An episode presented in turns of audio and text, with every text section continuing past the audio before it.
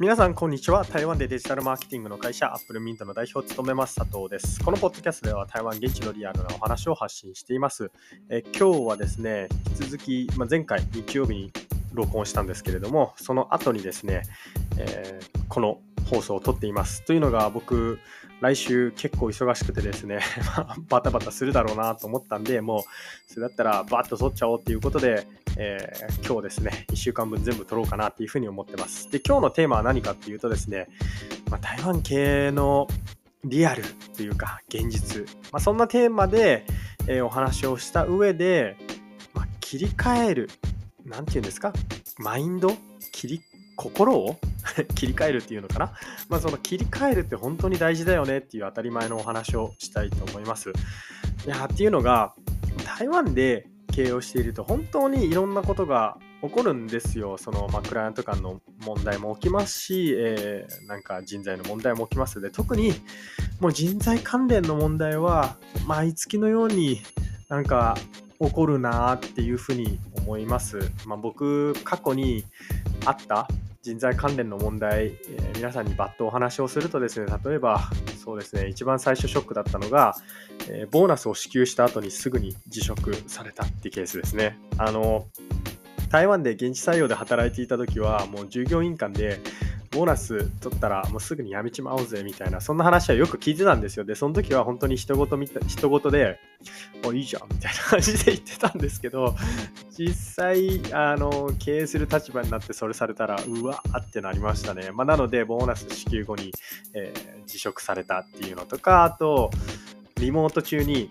辞められて、で、あの、荷物どうするって聞いたら、ああの、それ郵送しといてくださいみたいに言われたの も結構ショックでしたね。まあ、っていうのが、これはその当時の、まあ、従業員さん、えー、っと、2021年かな、22年かな、覚えてないんですけれども、まあ、その当時ちょうど台湾でもコロナがもう拡大して、フルリモートするぞみたいな感じだったんですよ。でもフルリモートすると当然ながら、事務所に私物とかが置きっぱなしになるわけじゃないですか。で、フルリモート中に僕辞めますっていうふうに言われたんですよ。1ヶ月後辞めますみたいな。で、あ、1ヶ月後だったかな ?2 週間後だったかな ?2 週間後だったかもしれないですけど、で、フルリモートは普通、引き続き、あの継続してたんで、じゃあ荷物どうするって言ったら、ああじゃあ、あの、会社の荷物は郵送するか全部捨ててくださいって言われて、いや、お前それないだろうみたいな感じで、えー、怒ったこと、怒ってはないですよ。心の中で怒ったみたいなこともありますし、あと、まあ、境で、えー、まあ、あるスタッフがですね、こう発狂してそのまんま帰ったとか、あの、まあ、本当にいろいろあるんですけれども、まあ、そんな中ですね、最近もちょっと、ショックまでいかないですけど、わーみたいなことがあって、まあ、それは何かというと、えー、先日その京都の工芸品展覧会みたいなしたと思うんですけれども、その時にですね、まあ、アルバイトでお願いしたスタッフの子が、まあ、すごい責任感があって真面目な子で、あ、この子いいなと思って、あの、オファーを出したんですよ。そしたら、まあ、ちょっと断られちゃったんですけれども、その、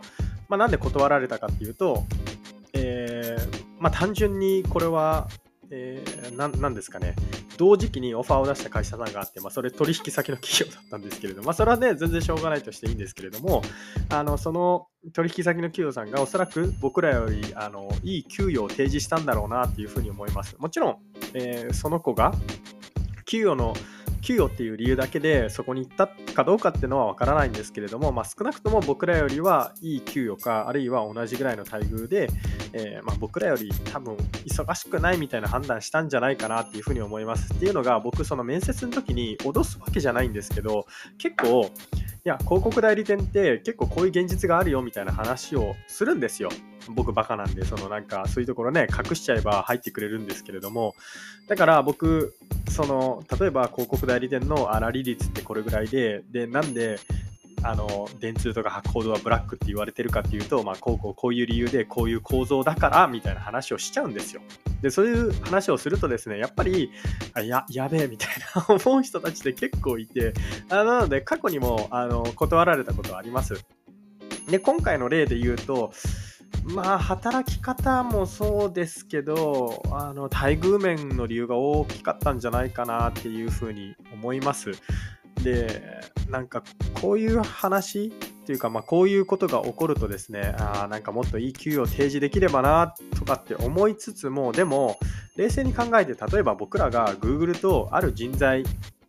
を巡って争っていたら当たり前ですけどその人多分 Google に行くじゃないですか。まあ、なんでかっていうと、まあ、名前もありますし次のキャリアにもつながりそうですし、まあ、何より給与がいいっていうことだと思うんですね。で、まあ、だから今回こういうことが起きてやっぱもっと頑張んないとなっていうふうにすごい思いました。あの僕らもね競争力のある給与を提示したいんですけどそこにはやっぱ限界があってでもまあ、そういう限界があるからってそういうのを言い訳にしてたらいつまでたっても多分いい人材は集まらないでしょうしあのやっぱりそこは必死でマネタイズの仕方を考えていかないとなっていうふうには思っています。ね、だってやっぱお金って大事ですからね、僕も20代の頃は、もう転職する先の企業なんて、ほぼほぼ、なんていうんですか、待遇ばっかり見てたというか、もうその会社が何してようがどうでもいいまでいかないですけど、待遇さえ良ければいいみたいな感じで、待遇となんか会社名がそれなりになんか長あったらもうそれでいいみたいな感じだったんで、まあ、すごいわかるっちゃわかります。まあ、なので、僕らができることは何かっていうと、こういう発信もそうですけれども、YouTube とか、まあ、ブログとかもそうですが、えー、発信を通じて僕らの魅力、あるいは僕の魅力でもいいんですけれども、そういうのを発信していきつつ、えー、マネタイズの部分をしっかり、けんなていうんですか、マネタイズをしっかりする、マネタイズに部分について、マネタイズについて真剣に、えー、取り組むっていうのが、まあ、大事なんじゃないかなっていうふうに思います。はい。まあ、ということで、以上、アップルミント代表佐藤からですね、まあ、台湾経営のリアル、まあ、現実みたいなお話なんですけれども、その中、ね、最後にこの切り替えが大事っていうお話をちょっとしたいんですけれども、まあ、こういうことって日常茶飯事で本当に毎週までいかないですけど何らかのトラブルがあるんですよね。そのたんびに、まあ、なんか怒ったりとかあるいは情けない気持ちになったりとかあるいは悔しい気持ちになるんですね、まあ、今回だと,、えー、っとどうですかね。悔しいっていう気持ちですかね。はなんかいい給与で提示できなかった。選んでもらえなかったっていうのがすごい悔しいかなっていうふうに思います。っていうかもうこっちで経営してたら本当悔しいことの連続ですよね。なんか、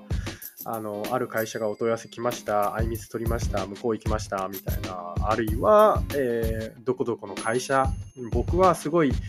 自分個人的にすごい助けられるっていうふうに思ってて、なんですか、すごい精神性に持って提案して、もうめっちゃ全力出したのに、えー、他に行くとか、もうなんか、ななんですかね、なんでうちじゃねえんだよ。みたいなことばっかりあるんですけれども、まあ、それも突き詰めていくとやっぱり自分たちの信頼といいますか、まあ、まだまだ結果を出す企業っていうふうに思われてないっていうのもあると思いますしこれがね例えば僕らがなんか森岡剛さんの何刀っていうあのマーケティングの会社あるんですけれども、まあ、そことかなんかね沖縄のなんかテーマパークをするわけですけれどもまああそこに頼めば何かしら V 字回復してくれるみたいなブランドイメージがあると、もういろんな企業さんがうちにうちにっていうふうに来ると思うんですけれども、まあ、そこまだまだないというか信頼がないんで、やっぱ目指すところは、その本当に結果が出せるマーケティングの会社、まあ、そういうのを目指していきたいなって、その台湾で一番信頼される広告代理店、一番信頼されるまあ、エージェンシーみたいに、えー、思われたいなっていうふうに僕は思っていてでそのためにはやっぱり結果を、えー、出していくしかないな結果ととことん向き合って